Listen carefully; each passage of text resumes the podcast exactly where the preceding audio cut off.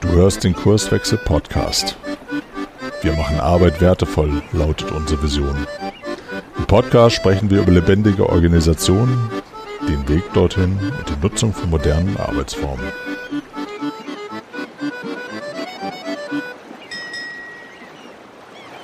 Moin Moin und herzlich willkommen zu einer neuen Episode vom Kurswechsel Podcast. Mein Name ist Frank Wulfes, wobei meine Stimme in der einen, oder anderen Episode schon in Erscheinung getreten ist.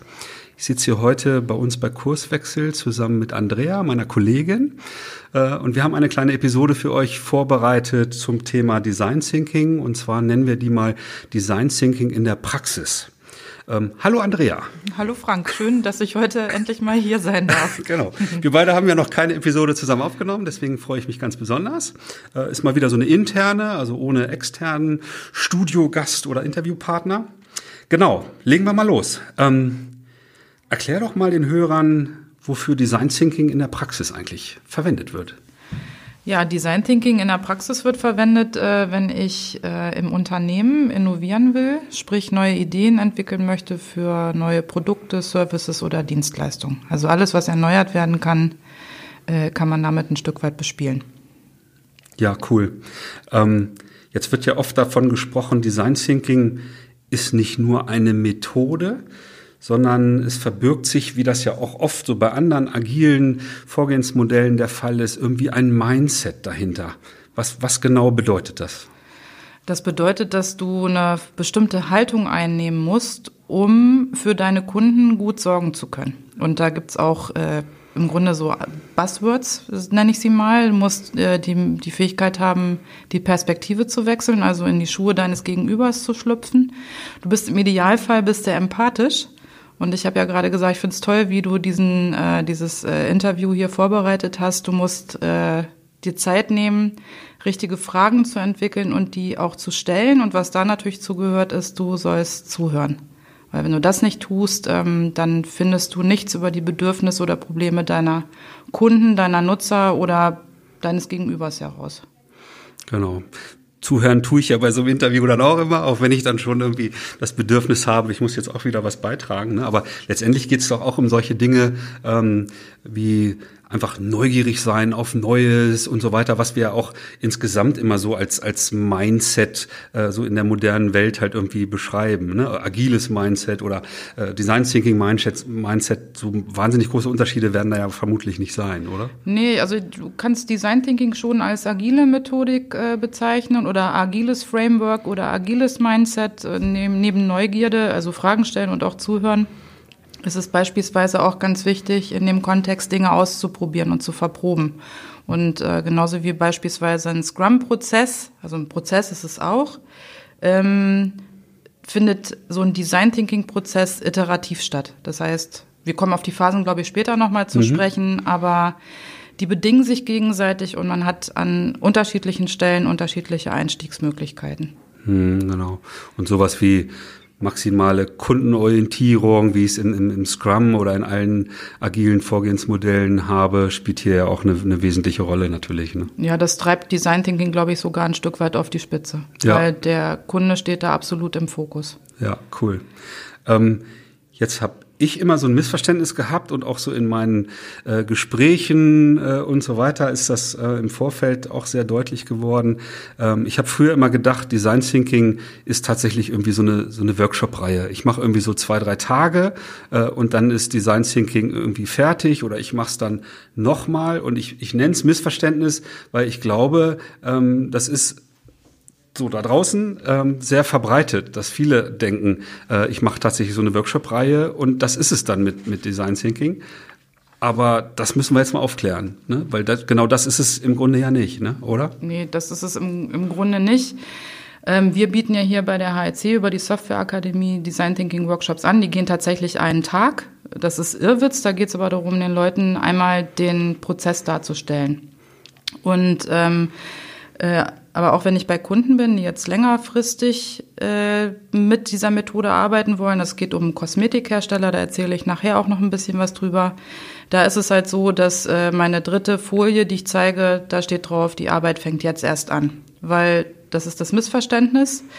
Ähm, Design Thinking ist ein Stück weit in aller Munde. Die Leute sind da ganz neu, neugierig drauf, aber die, äh, es wird häufig gedacht, da kommt dann so ein Berater ins Haus, der macht mit uns ein, ein zwei oder drei Tages Workshop und hinterher haben wir alle Probleme gelöst, die schon seit zwei Jahren in unseren Schubladen schlummern. So ist es natürlich nicht. Ähm, das führt wieder zurück zur, zum Thema Haltung. Ähm, wenn man als Unternehmen Design Thinking implementieren will im Unternehmen, braucht es eine bestimmte Haltung zur Innovationskultur. Sonst wird es extrem schwierig und man muss sich dessen bewusst sein, dass die Arbeit nach so einem Workshop erst anfängt. Und dann wird es richtig anstrengend. Und, und würdest du empfehlen, mit so einem, ähm, ich sag mal, zwei, drei Tages-Workshop oder ein Tages-Workshop von mir aus mal zu starten, damit die, die dann in der Praxis, in, in dem Unternehmen äh, sozusagen Design Thinking leben sollen für Inno äh, die Entwicklung von Innovationen, ähm, dass das Sinn macht? Oder würde ich dann in der Praxis, also viele Hörer kennen vielleicht Design Thinking, es gibt sechs Phasen und so weiter, da gehen wir auch äh, später noch ein bisschen drauf ein, ähm, oder würde ich einfach direkt mit Phase eins irgendwie loslegen? Was, was ist so deine Empfehlung? Also meine Erfahrung äh, nach, also wir haben im Grunde jetzt drei Kunden, mit denen wir in, äh, mit Design Thinking gestartet haben. Die sind an unterschiedlichen Punkten. Wir haben bei allen drei Kunden äh, so sozusagen einen Kickoff gemacht mit einem interdisziplinären Team, das eine bestimmte Fragestellung bearbeiten soll. Und die haben wir durch alle sechs Phasen geführt. Dann haben wir am Ende des Tages Arbeitspakete geschnürt also die Teams sind dann wieder auseinandergeflogen, auch an unterschiedliche Standorte. Das Kosmetikunternehmen ist europaweit tätig und haben ihre Arbeitspakete mitgenommen. Und äh, nach vier Monaten haben wir uns jetzt zum ersten Mal zu einer Review getroffen, wo Zwischenergebnisse äh, präsentiert worden sind. Ähm, der, der andere Kunde aus der Energieversorgung, der wollte das Ganze als Piloten verproben da ging es gar nicht darum, jetzt mit Design Thinking irgendwas anzuschieben, sondern die wollten die Methodik kennenlernen. Wir haben uns aber auch auf eine Fragestellung fokussiert, die das Unternehmen betrifft. Und die sind, äh, haben, haben gemerkt, wie wertvoll die Ergebnisse sind aus diesem Zweitages-Workshop tatsächlich und arbeiten da auch weiter dran. Also da ist was passiert, was eigentlich so gar nicht vorgesehen war. Das finde ich ja. auch ganz spannend. Ähm, ein drittes Beispiel, Automobilindustrie. Da haben wir im Grunde das war so eine Mischung aus Design Thinking, Scrum und äh, einem Design Sprint. Da haben wir eine ganze Woche ganz intensiv gearbeitet, zu, äh, äh, also an fünf Tagen mit einem Entwicklerteam und am Ende stand dann Software, die auch ähm, Zugriff auf Echtzeitzahlen hatte. Das heißt, es gibt unterschiedliche Laufzeiten, die man ansteuern kann und man kann so einen Prozess äh, auf unterschiedlichste Art und Weise initiieren, das hängt immer so ein bisschen davon ab, was das Unternehmen möchte. Mhm. Also genauso iterativ wie dieser Design Thinking Prozess ist, kann man den meiner Erfahrung nach auch äh, in Unternehmen einführen.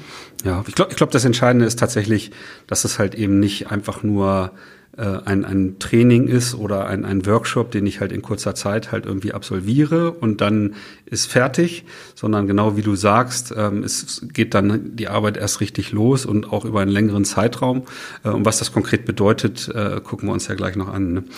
Was benötige ich denn in der Praxis, um wirklich Design Thinking zu, zu praktizieren? Gibt es da irgendwelche Vorgaben oder Richtlinien oder, oder ähnliches? Also jenseits der Haltung, die du einnehmen genau. solltest, genau. mit äh, Perspektivwechsel und empathisch sein, ist es ganz wichtig, dass du mehrere Menschen an Bord hast. Also was sich empfiehlt, ist mal min mindestens zwölf Menschen an Bord zu haben, die man in drei Teams aufteilen kann, a vier Personen.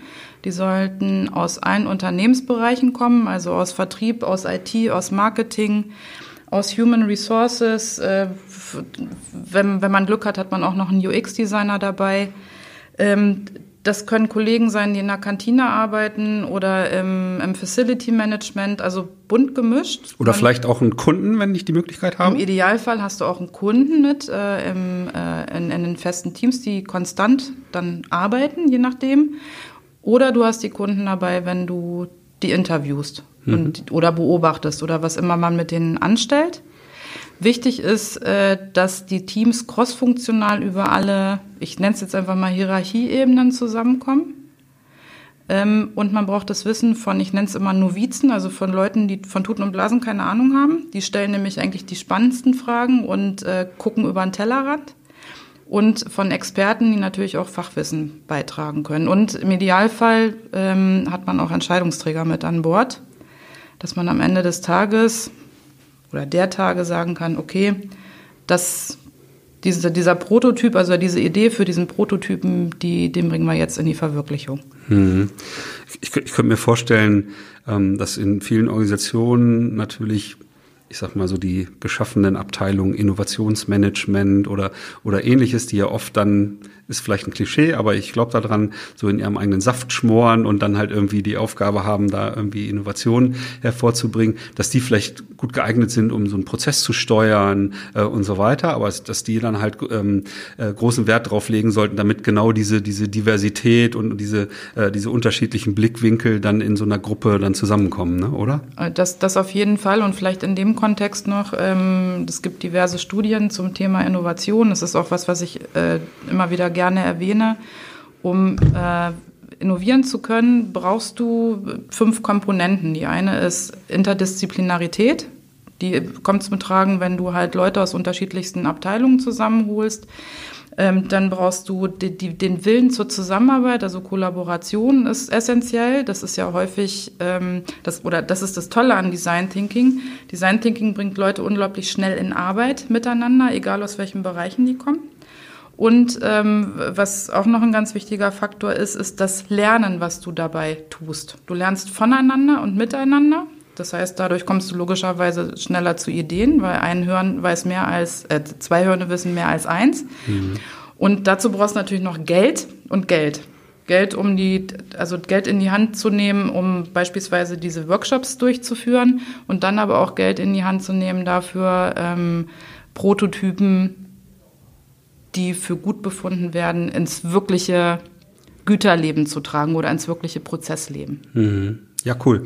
Dann, dann lass uns mal einsteigen und ähm, ich glaube, wir werden diese Phasen jetzt nicht vollends im, im Detail beschreiben, ne, aber dass, dass die Hörer zumindest halt einen Überblick bekommen, was in den einzelnen Phasen passiert und was ich da vielleicht ähm, im Groben beachten sollte.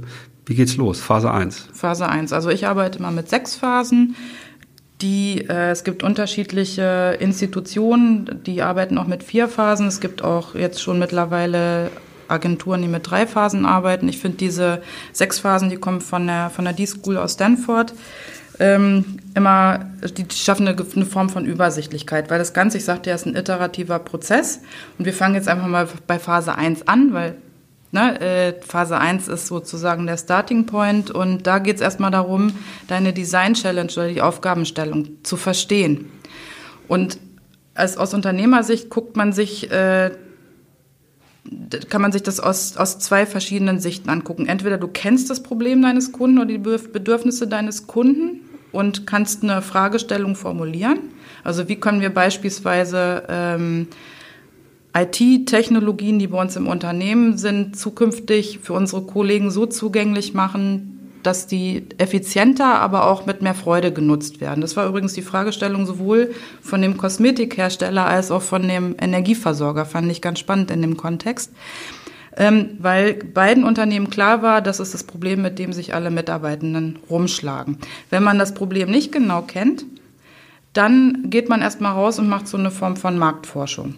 Da ist man dann aber schon in Phase 2. Also in Phase 1 geht es darum, zum Problemexperten zu werden, das Wissen, was aus diesen interdisziplinären Teams zusammenkommt, zu subsumieren und daraus erste Schlüsse zu ziehen. Du, du hast den Begriff Design Challenge erwähnt. Das heißt, das ist genau dieser Satz, den du als Beispiel formuliert hast, damit alle Teilnehmer wissen, okay, dieser Prozess soll dazu führen, Lösungen für diese Fragestellung zu bringen. Ganz genau. Und das ist zum Beispiel auch ein ganz wichtiger Aspekt. Was braucht's? Man braucht im Grunde so eine Art Vision, die man erreichen will, nämlich für alle eine super zugängliche Lösung zu finden, äh, wie sie mit Technologien arbeiten können. Und auf dem Weg dahin muss man natürlich auch bestimmte Maßnahmen ergreifen. Also eine Zielsetzung ist ganz wichtig und die ist implizit in der Design Challenge.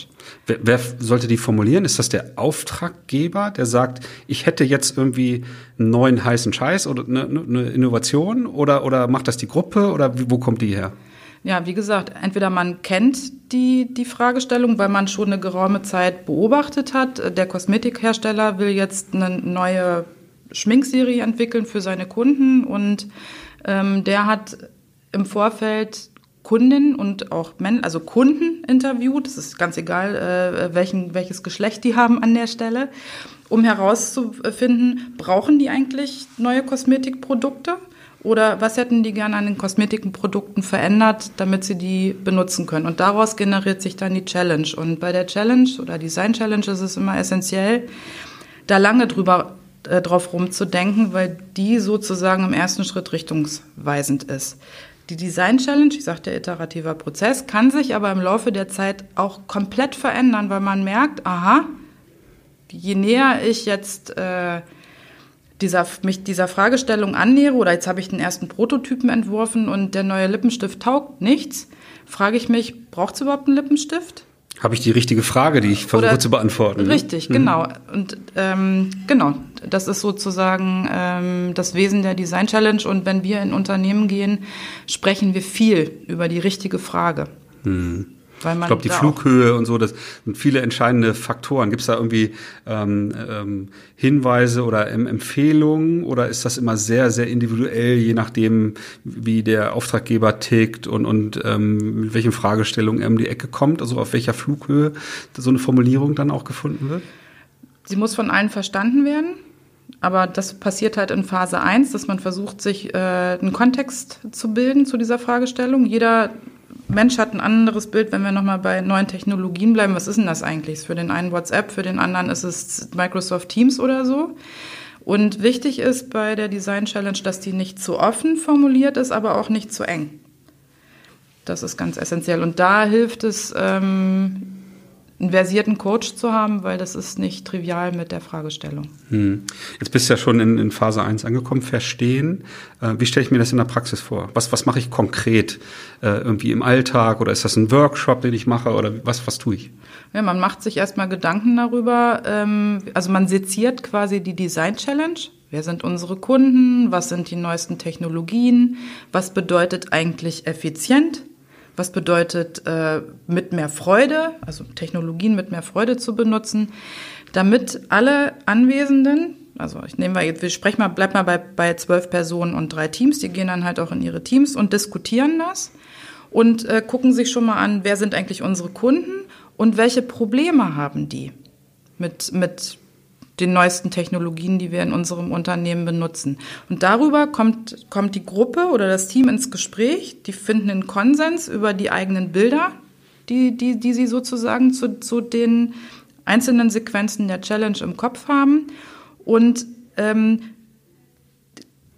die bilden sich sozusagen die Richtung, in die sie laufen wollen. Also man guckt sich die Stakeholder ganz genau an, also die Nutzer oder die Schnittstellen letztendlich, auch wer ist betroffen im Unternehmen. Und man guckt sich die Probleme an, weil das Grundlage für alles weitere ist, was kommt, weil man will ja die Probleme, Bedürfnisse der Nutzer lösen und denen dabei helfen.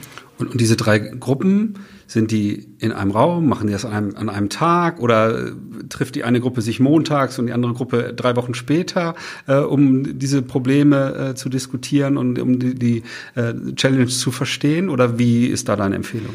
Im, im Idealfall, äh, wenn man jetzt in so einen längerfristigen Prozess geht, ich sage jetzt einfach mal ein halbes Jahr, aber das ist auch sehr individuell und spezifisch. Es gibt auch, ne, wenn man jetzt einen Design-Sprint macht, äh, schafft man es, Dinge auch in fünf Tagen abzuhandeln. Dazu braucht man aber im Vorfeld schon eine Idee, die in einen Prototypen umgewandelt werden soll oder in ein MVP, in ein Minimal Viable Product. Ähm, im Idealfall treffen sich alle Teams an einem Tag und arbeiten ein bis zwei Tage daran, die Challenge auseinander zu pflücken und eine Stakeholder-Analyse zu machen und zu gucken, welche Erwartungen oder Befürchtungen haben die einzelnen Stakeholder. Das ist vor allem wichtig, wenn man unternehmensintern Dinge verändern möchte. Wenn man nach außen geht, um neue Produkte oder Services zu entwickeln, holt man sich beispielsweise auch äh, Leute aus der Forschung und Entwicklung dazu oder ähm, externe Forschungseinrichtungen, die dann nochmal so einen extra Input geben. Oder man holt sich Kunden mit an Bord, ne? die, die, die einem Auskünfte geben. Das heißt, in Phase 1 fängt man an, Informationen zu sammeln. Das kann einen Tag dauern, das kann zwei Tage dauern. Mhm. Und das kann den vom Teilnehmerkreis durchaus auch nochmal andere Menschen ergänzen, die ich dann in weiteren Phasen gar nicht mehr unbedingt mit einbinde, äh, die halt aber helfen, das Problem zu verstehen und, und äh, sozusagen der, der Gruppe da das Verständnis zu schärfen. Ganz so. genau. Okay, Ja. Mhm. cool.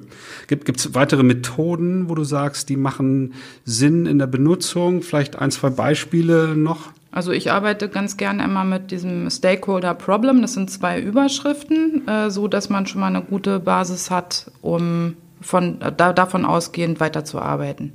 Und ähm, Methode, Mindset, verstehen und zuhören. Also ganz wichtig, essentiell, sich dann im Team auszutauschen. Äh, häufig finden die Leute das total banal, sich darüber auszutauschen, was eigentlich Effizienz ist oder was äh, Freude bedeutet oder welche Technologien eigentlich im Unternehmen sind. Und das Spannende ist, wenn man dann äh, die Ergebnisse aus den drei Teams zusammenführt, es ist so divers, was dabei rauspurzelt. Und da also passiert schon äh, ganz häufig so ein Aha-Erlebnis, dass die sagen, ach, sehr spannend, wir arbeiten in einem Unternehmen, aber was hier für eine Vielfalt an Informationen zusammenkommt, die jedem Einzelnen, der da anwesend ist, nützen, ist schon ähm, phänomenal. Ja, cool. Dann gehen wir mal weiter in Phase 2.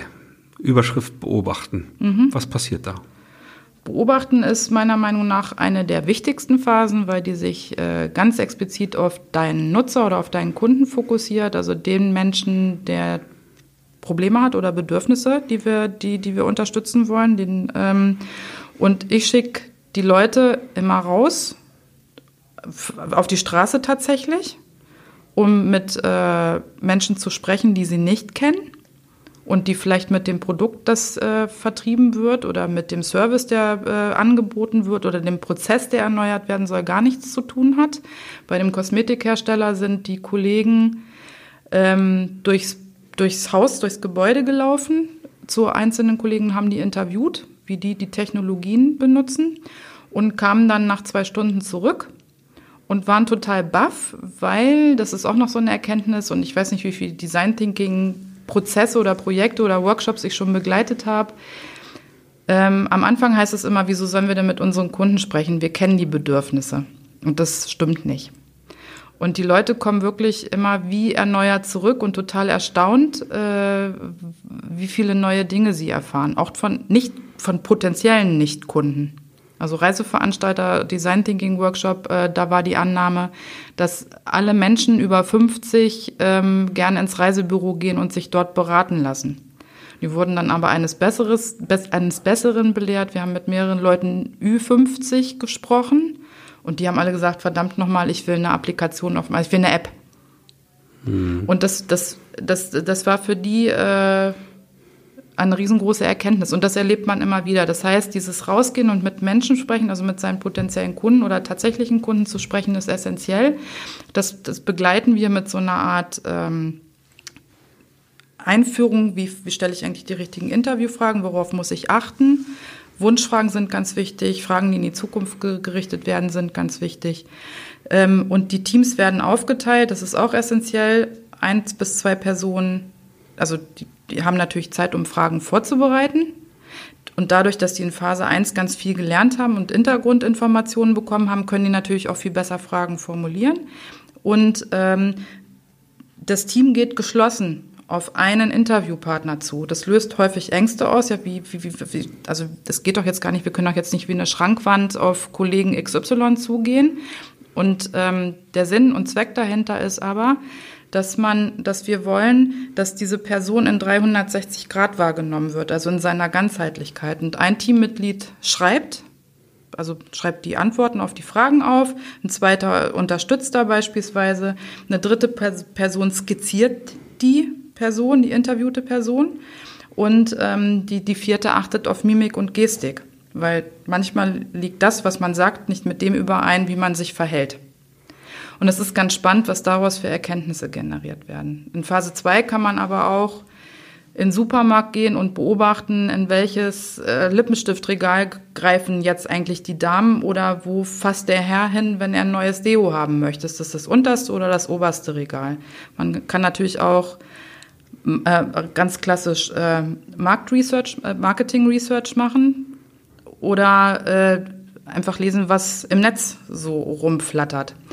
Und in dem Kontext sei noch erwähnt, wenn man äh, Interviews führt mit Kunden, Nutzern, meistens ist nach 20 äh, Interviews alles gesagt, was gesagt werden muss. Da passiert kaum was Neues. Also man kann es im Unternehmen recht niedrigschwellig ansetzen. Kosmetikhersteller hat es jetzt tatsächlich so gemacht. Die haben sich im Kollegium aufgeteilt.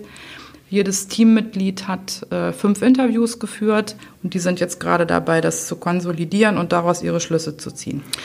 Jetzt, ähm, wenn ich das im Rahmen eines Workshops mir vorstelle, da habe ich es ja auch schon das eine oder andere Mal äh, erlebt, ähm, da verstehe ich das. Ne? Rausgehen auf die Straße mit, mit äh, potenziellen Kunden und Nutzern irgendwie zu sprechen. Ich verstehe auch irgendwie, dass ich aufgrund der Erreichbarkeit halt mit Kollegen irgendwie spreche, aber ist das mit Kollegen, die als potenzielle Kunden zu sehen, nicht zu kurz gesprungen? Müsste ich da nicht irgendwie intensiver an die echten Kunden ran, weil die Kollegen sind ja auch irgendwie vorbelastet, oder?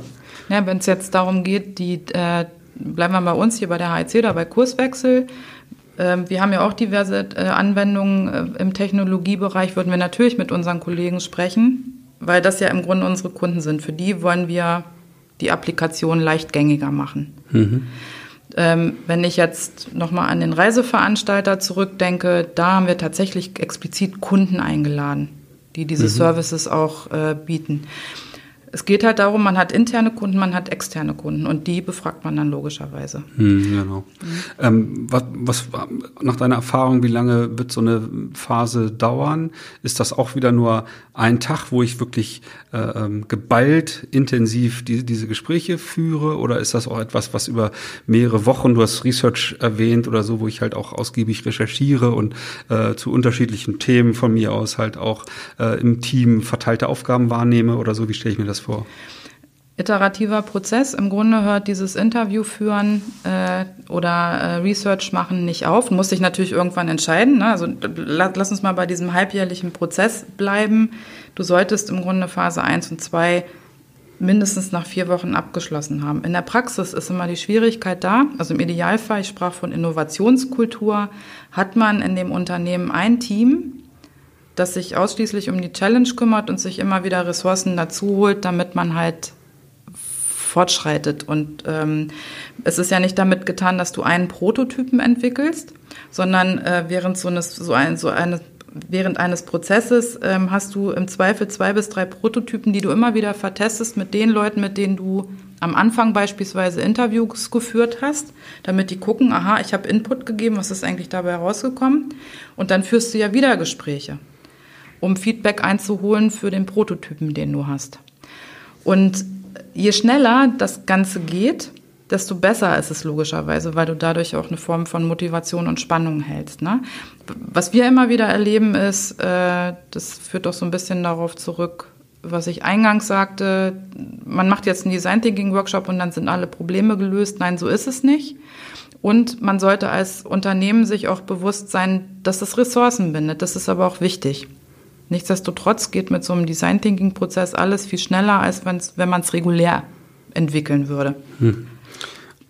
Methodenbeispiele, ähm, Interviews, ähm, gibt es andere Sachen, wo du sagst, das nutzt du in der Praxis oder empfiehlst du in der Praxis? Es gibt eine ganz schöne Methode, also die ähm, Fly on the Wall heißt die sich einfach mal in so einen Raum zu setzen. Ich bleibe jetzt mal bei Technologie im eigenen Unternehmen und zu beobachten, wie Leute mit ihrem Laptop arbeiten mhm. und sich dann ein kleines Tagebuch anzulegen und äh, sich Notizen zu machen und das zusammenzutragen, ist ganz spannend. Also einfach zu beobachten und nichts zu fragen.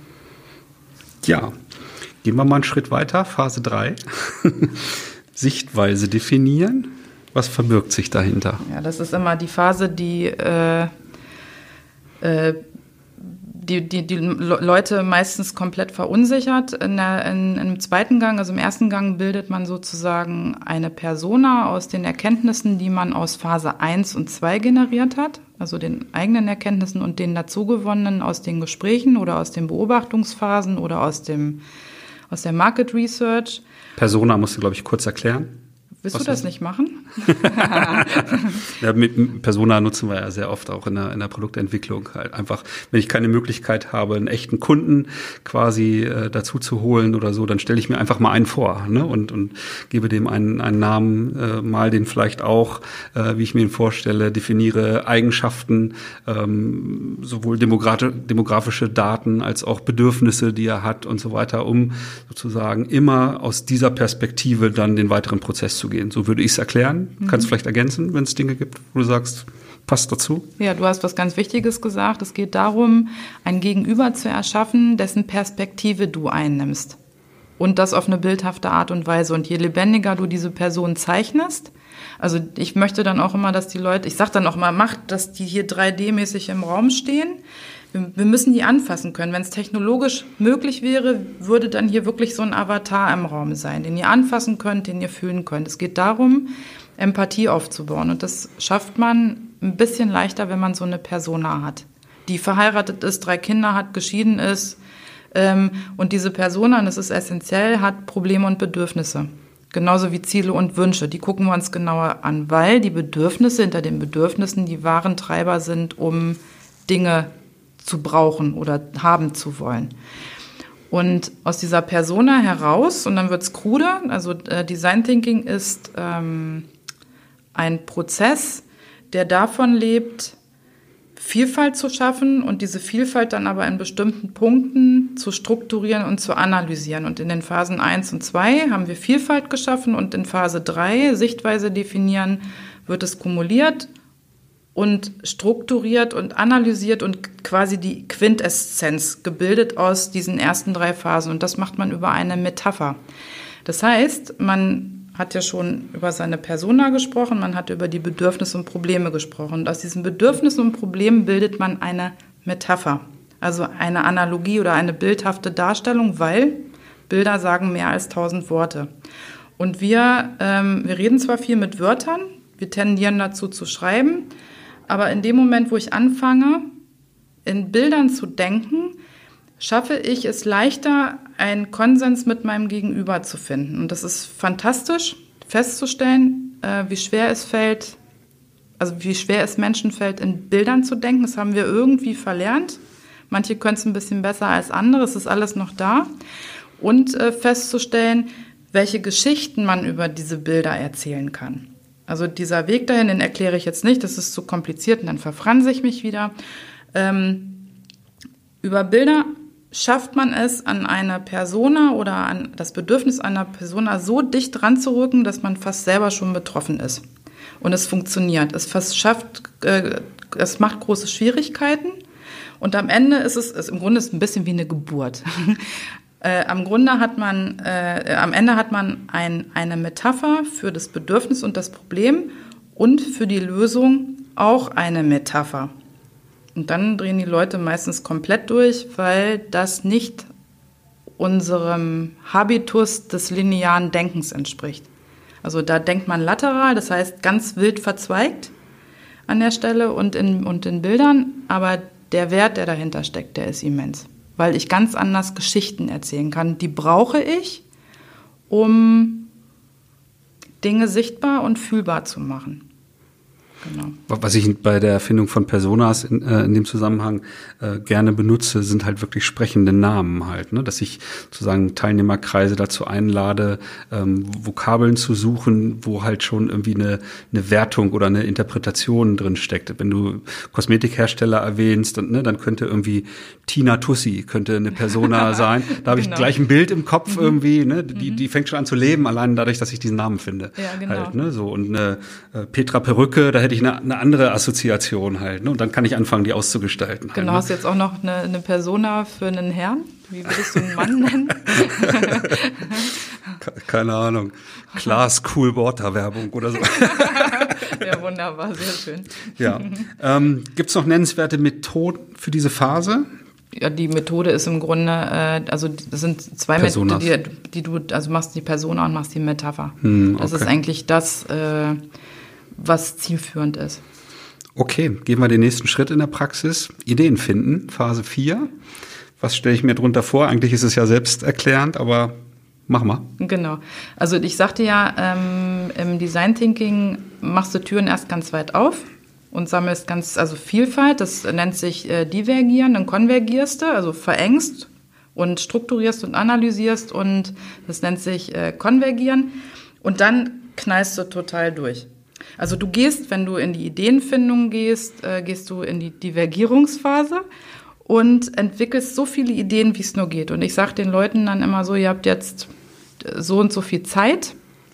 Wenn man äh, das vernünftig machen will, sollte man sich da eine Stunde Zeit für nehmen, weil wenn man sich anfängt zu langweilen, ist das ganz hervorragend. Meistens kommen dann einem noch neue Ideen und es müssen pro Team 100 Ideen rauspurzeln. Das ist natürlich, ich verrate das jetzt mal, unrealistisch, aber es geht darum, äh, nicht Quant Qualität zu ähm, produzieren, sondern Quantität.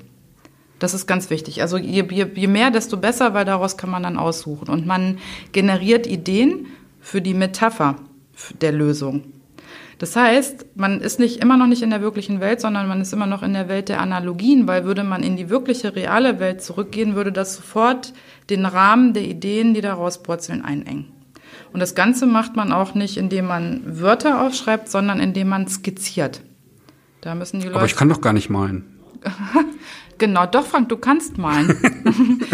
ne, weil du kannst Quadrate malen, du kannst Dreiecke malen, du kannst Kreise malen und daraus entstehen Dinge, die dein Gegenüber, ohne dass du was erklären musst, das ist auch so eine Erfahrung, sofort erkennt. Hm. Ne? Die, die Stunde ähm, verstehe ich, ist jetzt wieder so auf Workshop-Niveau. In der, in der Praxis wahrscheinlich keine Stunde, ne? Oder wie, wie mache ich das in der Praxis? Also in der, in, der, in der Praxis würde ich die eine Stunde arbeiten lassen und dann würden wir gucken, was purzelt da jetzt eigentlich an, an, an Ideen bei raus, auf die wir uns fokussieren, um daraus einen Prototypen zu machen. Mhm. Ne?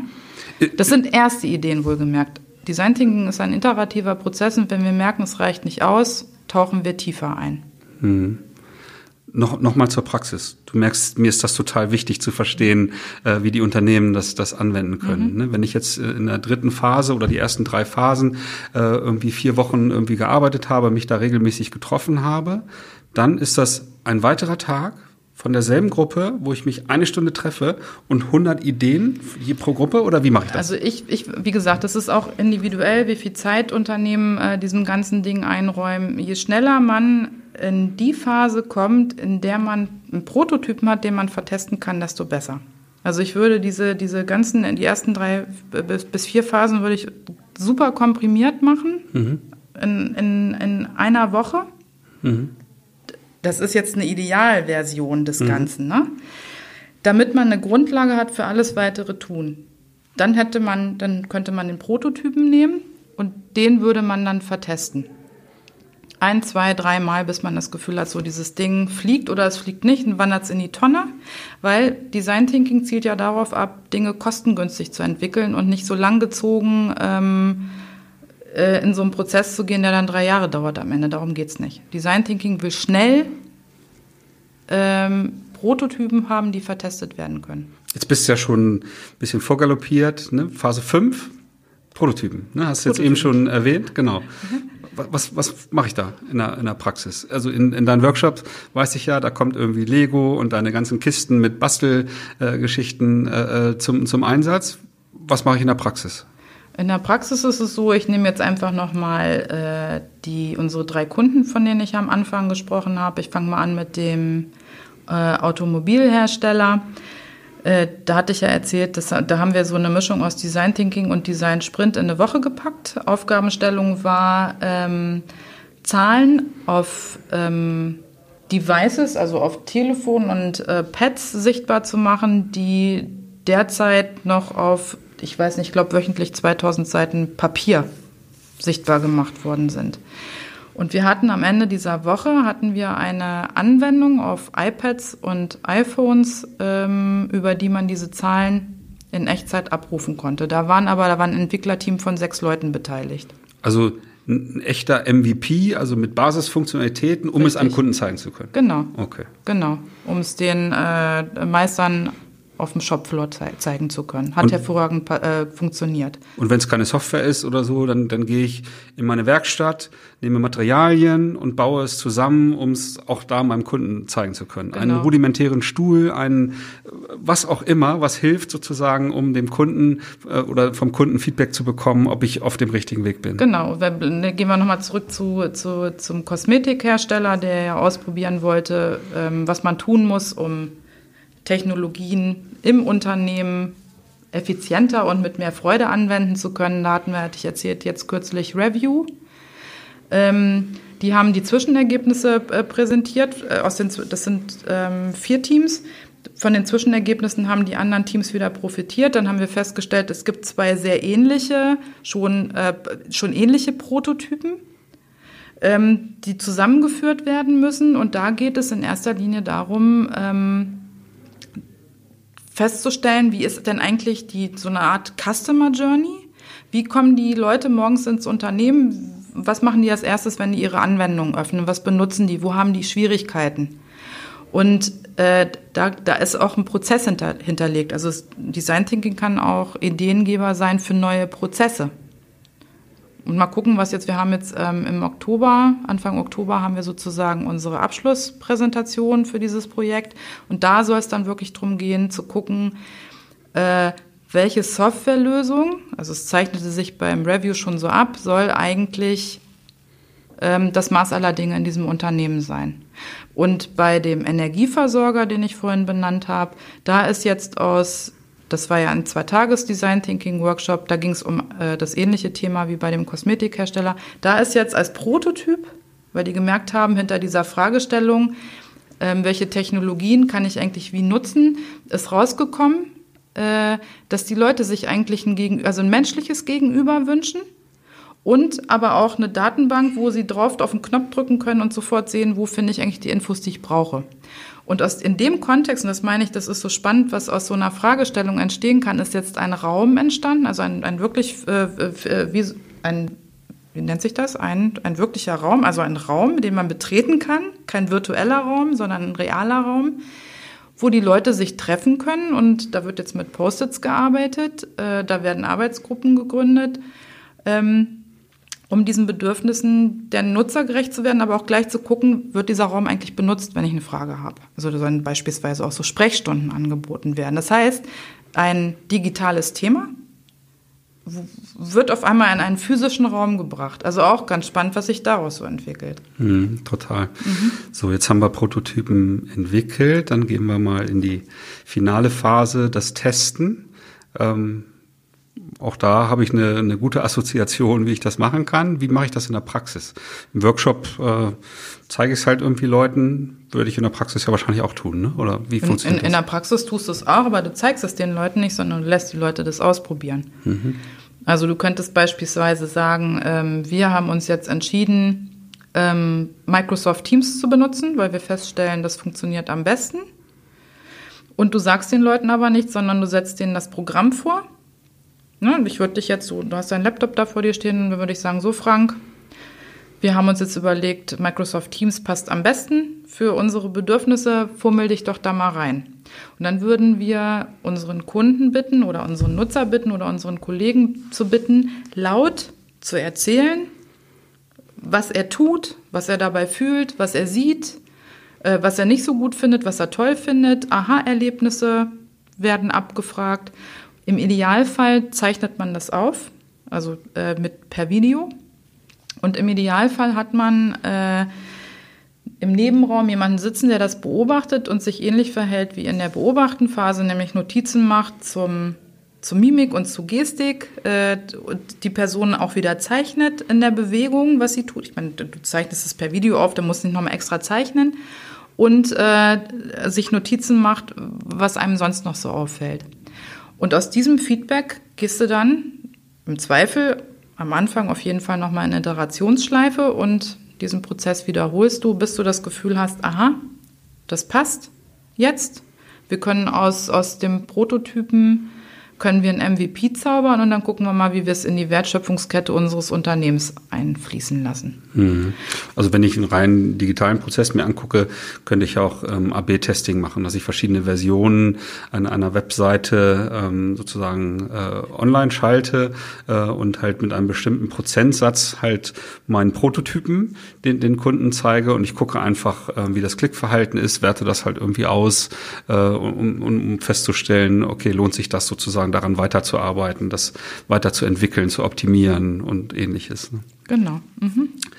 Ja, sehr cool. Ähm, jetzt gibt's ja noch so, so einen abschließenden Gedanken. Ich muss ja irgendwie, du sprichst von Iteration, irgendwie feststellen, ähm, wo, wo springe ich denn zurück? Wohin iteriere ich denn und äh, wie mache ich das denn? Also irgendwie muss ich ja reflektieren äh, zu verschiedenen Zeitpunkten idealerweise, um zu überlegen, okay, jetzt bin ich hier irgendwie in der Sackgasse oder ähm, wie, wie geht's irgendwie weiter? Wie mache ich das in der Praxis?